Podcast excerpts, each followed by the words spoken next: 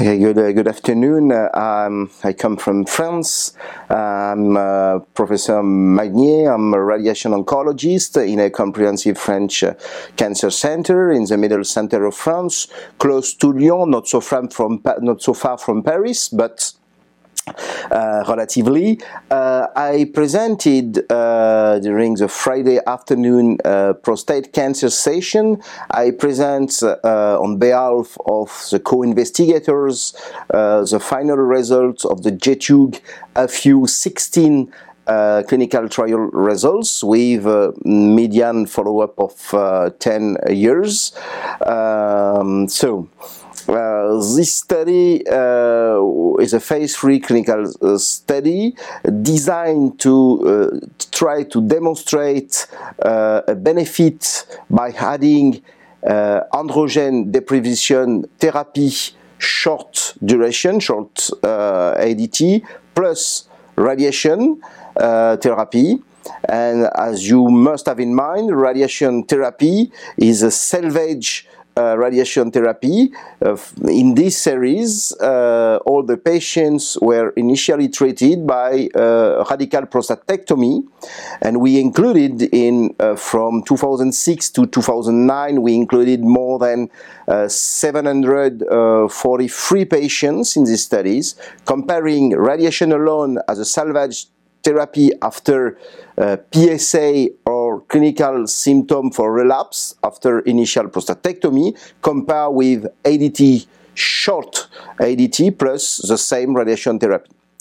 Uh, primary objective of the study was PFS, progression-free survival, as uh, four years ago uh, shown in ASCO and reported in Lancet Oncology, we demonstrated a positive impact of um, on the PFS or short ADT plus radiation.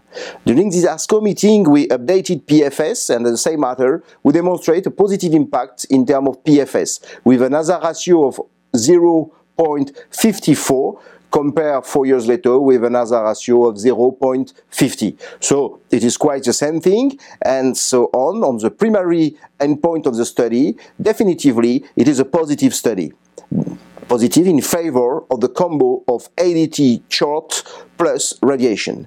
More importantly, we presented uh, three, uh, three uh, days ago, we presented the positive impact of MFS. MFS is metastatic free survival and we have a very interesting hazard ratio of 0.76 uh, and so on. Uh, 24 patients could benefit from an, uh, from an association of ADT short uh, plus uh, radiation. The meaning of this impact in terms of MFS is certainly a very, very good mm, good way uh, in order to implement in our uh, recommendations the fact that we now we must add to the radiation salvage therapy we must add a short ADT. Unfortunately, during this ASCO meeting, overall survival is negative. Uh, unfortunately, we do not have any statistically significant difference in overall survival in, uh, when we compare the two arms. Uh, but we know that overall survival in cancer, prostate cancer, is not so easy to achieve because patients need uh, a very long follow-up compared to other diseases like pancreatic disease, like glioblastoma, uh, like uh, other many other solid tumors. Uh, and like with breast cancer, prostate cancer are also many, many lines of treatment. At this moment, if you would like to demonstrate a positive impact overall, overall survival, you need a longer follow-up.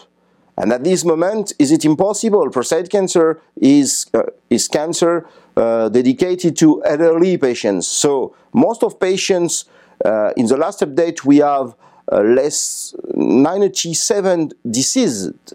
But unfortunately, uh, finally, a little bit less than 3% uh, diseases due to cancer, prostate cancer causes. At this moment, patients, it is elderly patients, they could decease from another causes. So it is impossible to demonstrate a positive impact on overall survival. So as to conclude, what is definitively important, uh, we are able to positively impact the PFS, positively impact the MFS, and at this moment, you are able to postpone the, a second line treatment after a recurrence after this treatment, and so on. One could suppose that in the next couple of years, maybe the next years, uh, short ADT in combo with radiation could be, and certainly must be, the new gold standard as a salvage treatment after an initial uh, prostatectomy.